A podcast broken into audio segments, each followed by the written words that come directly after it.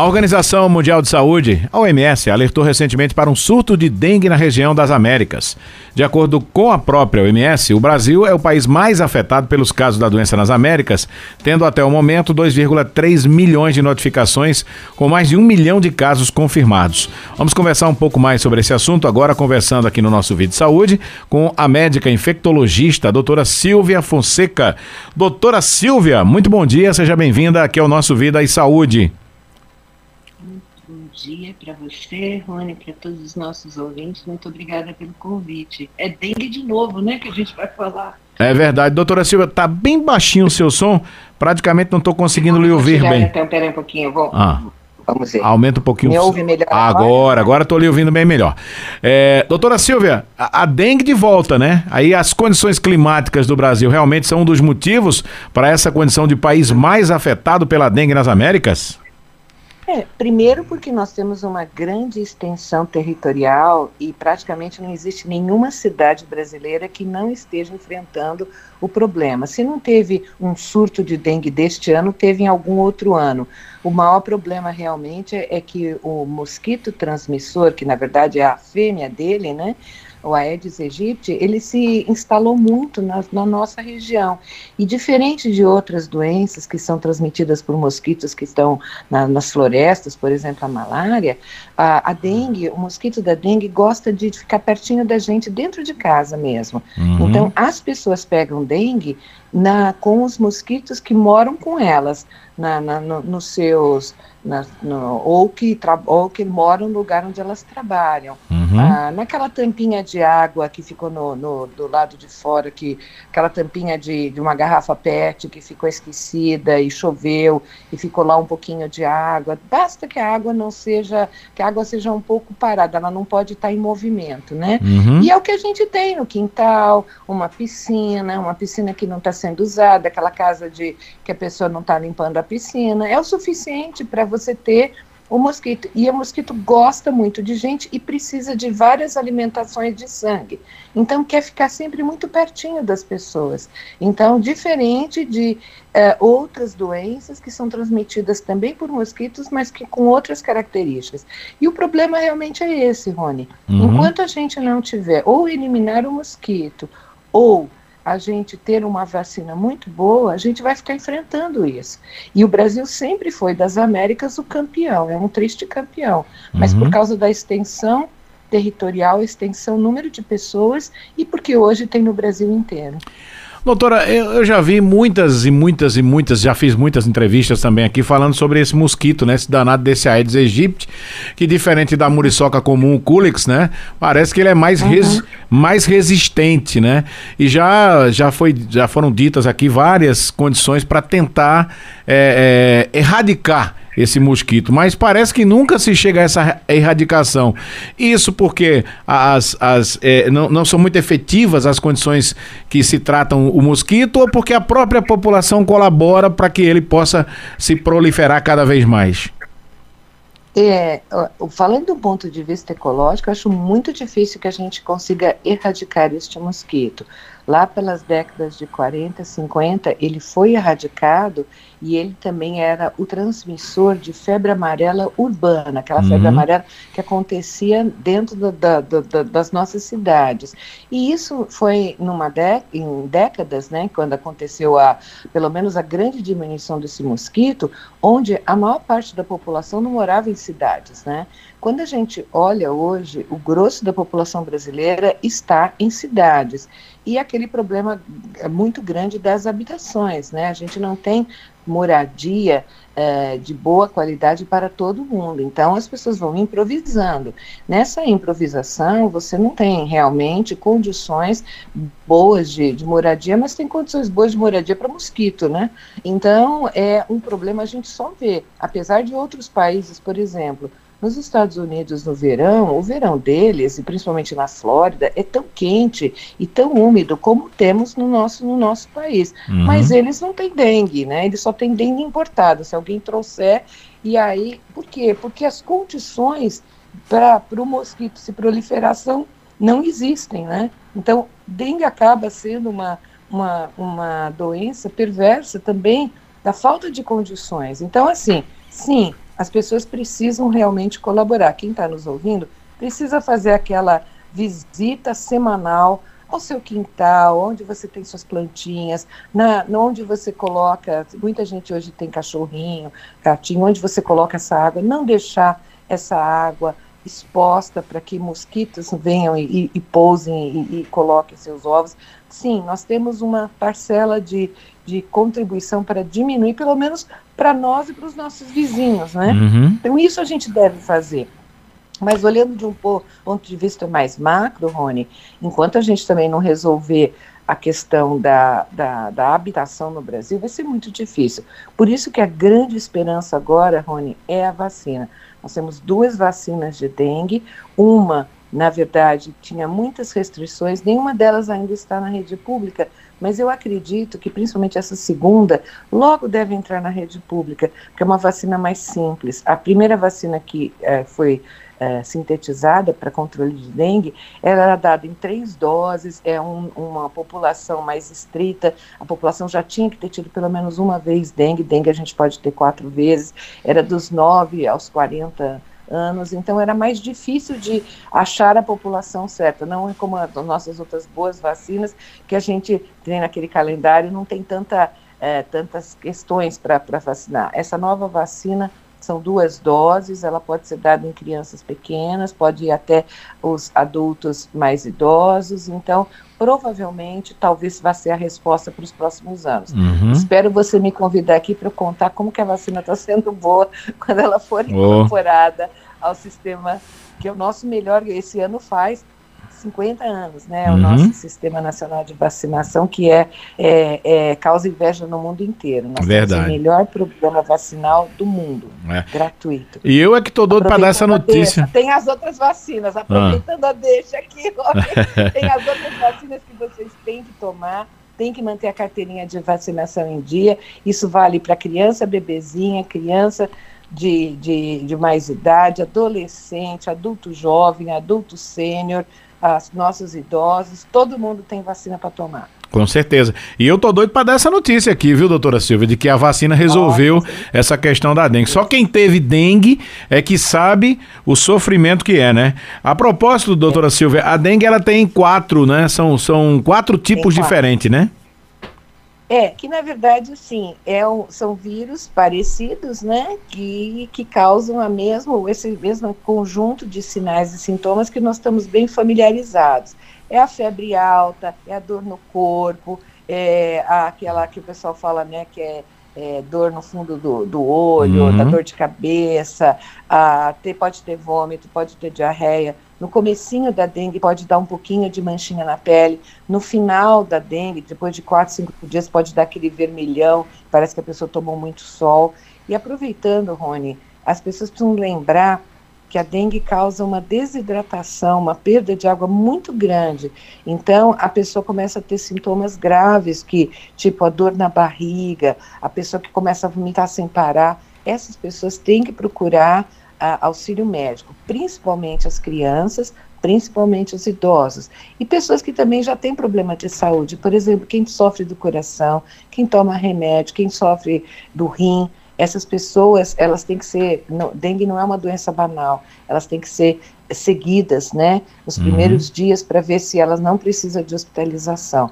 A, a gente, infelizmente, no país, o ano passado teve mais de mil mortes relacionadas com a dengue. Quando a gente vai estudar essas mortes, a gente vê que houve demora no, no, reconhecimento de aquilo era uma doença grave. Uhum. Então, os sinais de alarme de dengue sempre tem a dor na barriga muito forte, pode ter tontura, tontura quando levanta, pode começar a ter pequenos sangramentos, sangra um pouquinho no nariz, sangra às vezes vai urinar, tem um pouquinho de sangue, tem muitas manchinhas pequenininhas na pele. Todos esses são sinais que pode estar tá precisando de auxílio médico, de a hidratação ser não só pela boca, mas também pela veia, uhum. o sorinho que precisa dar. Então, quem está nos ouvindo, preste atenção, mesmo que, principalmente se for a segunda ou a terceira dengue, porque a primeira dengue pode ser grave, mas a dengue em seguida é mais grave ainda. Então, tomar cuidado. E principalmente com o pequeno. As crianças pequenas não vão falar que tem dor de cabeça, mas vão chorar muito, porque dói muito Então, uhum. não, não, e insista com o médico. O médico vai falar que é uma virose, insista que você quer ser visto, quer fazer o exame, para que você possa ser é, amparado. O problema da dengue é aquela primeira semana, Rony. Uhum. Então a gente precisa cuidar das pessoas. Verdade. Ô, ô, doutora, e lembrando, né, que quem teve a, a dengue tipo 1 não terá mais a dengue tipo 1, já vai pular para tipo 2, né?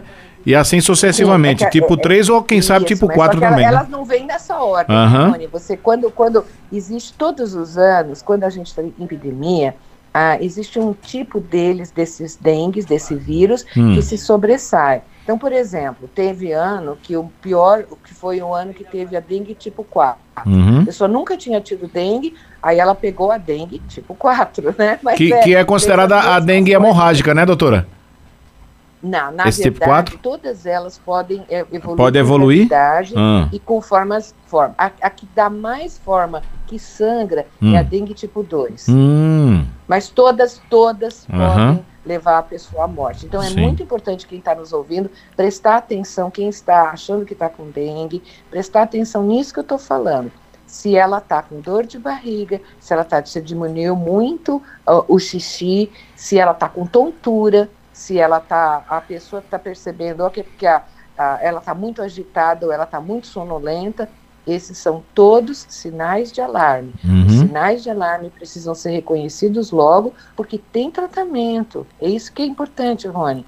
Não tem um tratamento que a gente vai e mata o vírus, mas a gente consegue cuidar da pessoa até que o corpo elimine o vírus. Então, isso que é importante na dengue. E se você que está nos ouvindo está com suspeita de dengue, já começa a se hidratar a gente gosta que as pessoas tomem água, pode tomar. E hidratação não é tomar cerveja, viu, uhum.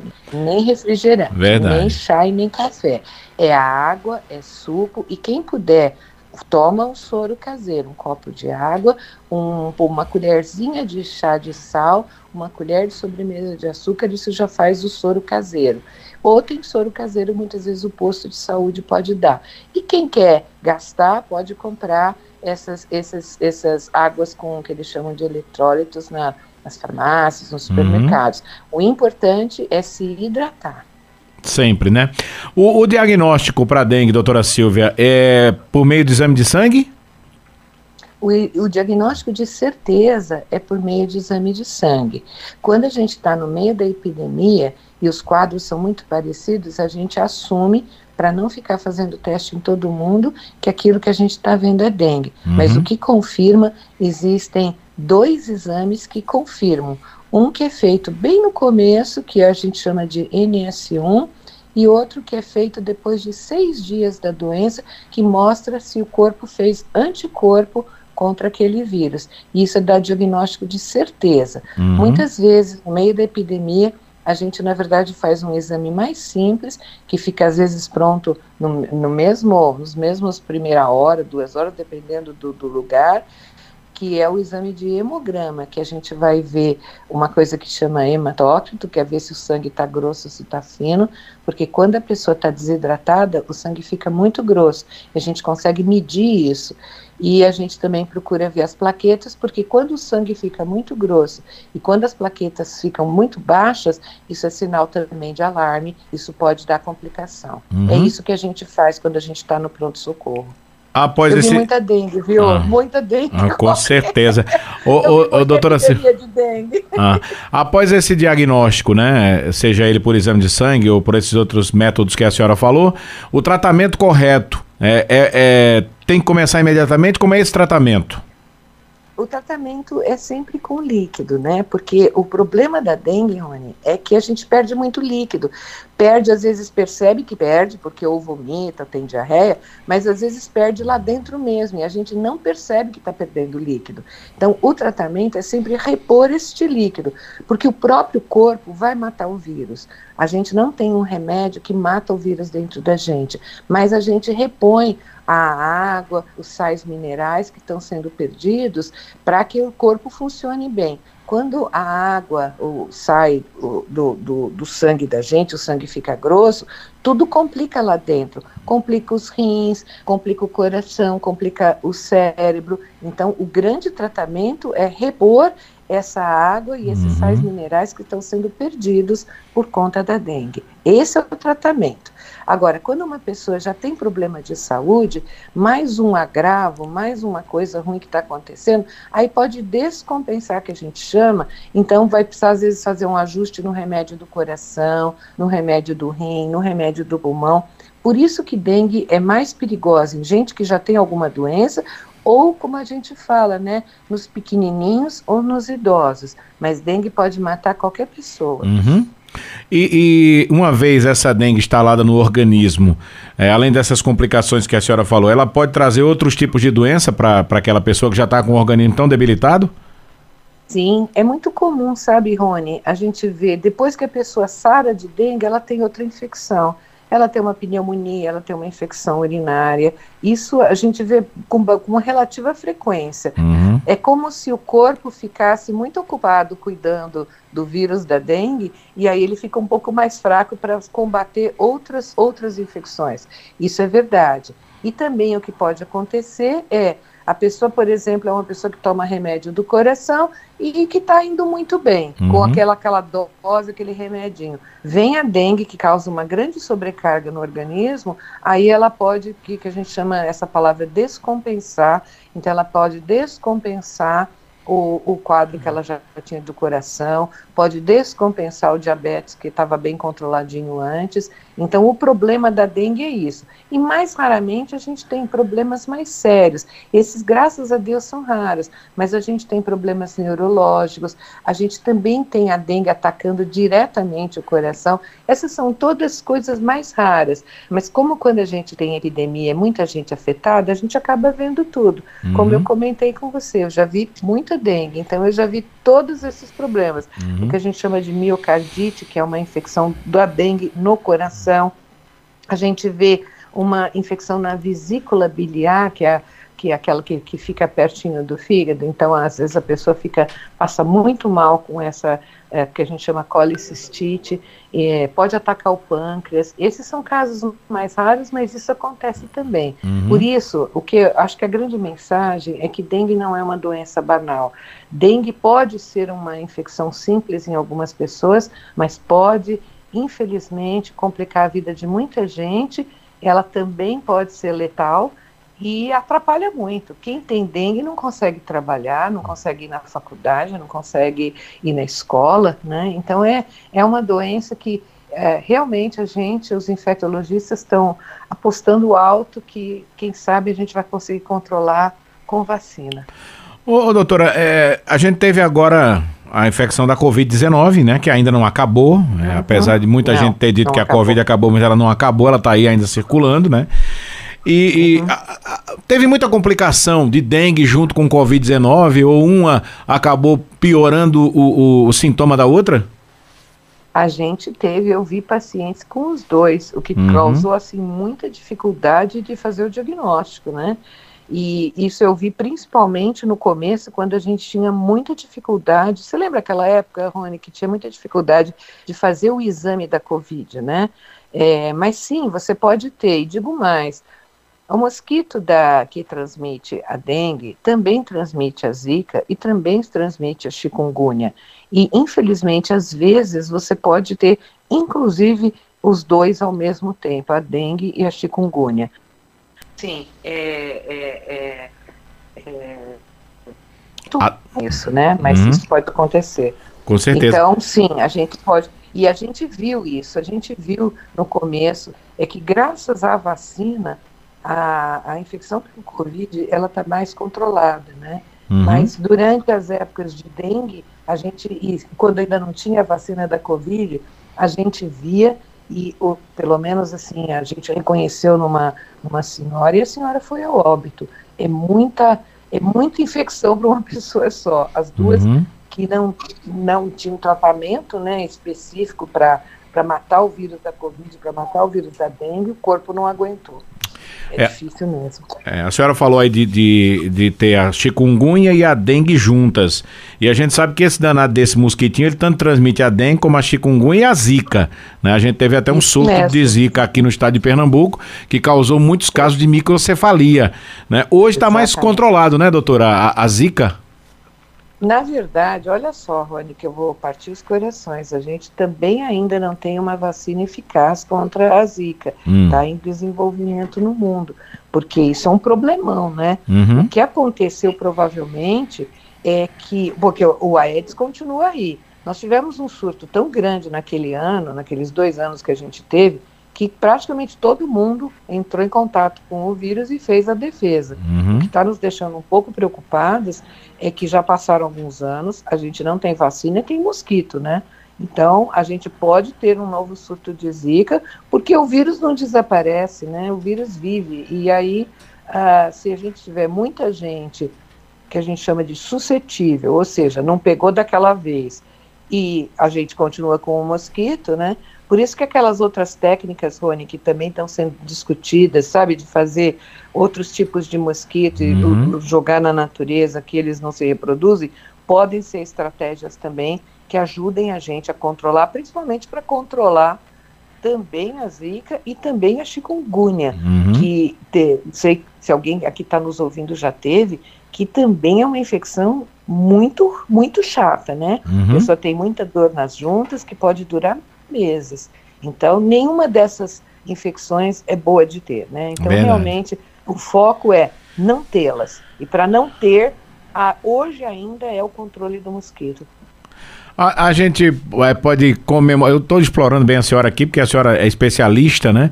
E é muito bom a gente passar essas informações para os nossos ouvintes. Eu sei que a senhora está em outros afazeres aí, mas me permita explorar um pouquinho mais. É, a, a, gente sabe que a, a questão aí da, da, da dengue, né?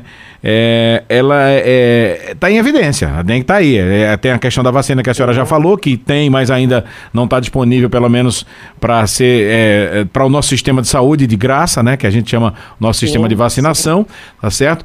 Mas a gente pode comemorar, por exemplo, que essa transmissão da dengue ela é exclusiva por meio do mosquito e não de pessoa para pessoa, né? Se é que a gente ah, pode comemorar isso, né?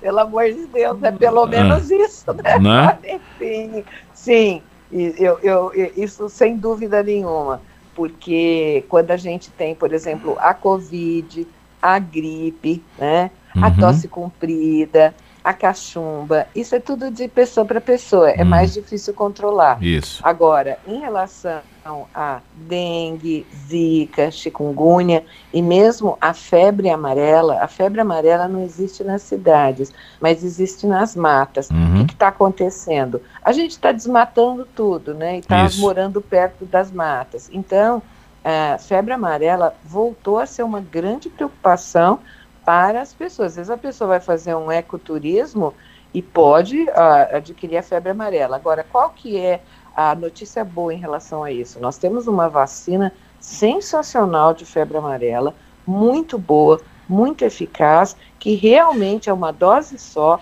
para adulto, para criança são duas doses. Então, é, é, é, quem, quem está nos ouvindo precisa ir lá na carteirinha de vacina e ver se já tomou a sua dose de vacina de febre amarela. Uhum. Então, tudo que tem vacina, Rony, é mais fácil é, para a gente infectologista. Por isso, eu, de novo, vou aproveitar da, a, a, a, sua, a sua disponibilidade aqui de estar tá falando sobre esse assunto, de realmente fazer esse apelo às pessoas, que elas olhem a sua carteirinha de vacina, vão aos postos de saúde, aproveitem as campanhas, que agora a gente está tendo mais campanhas novamente, passado aquele, aquele, aquele sufoco que foi, né, uhum. a, o Covid, né?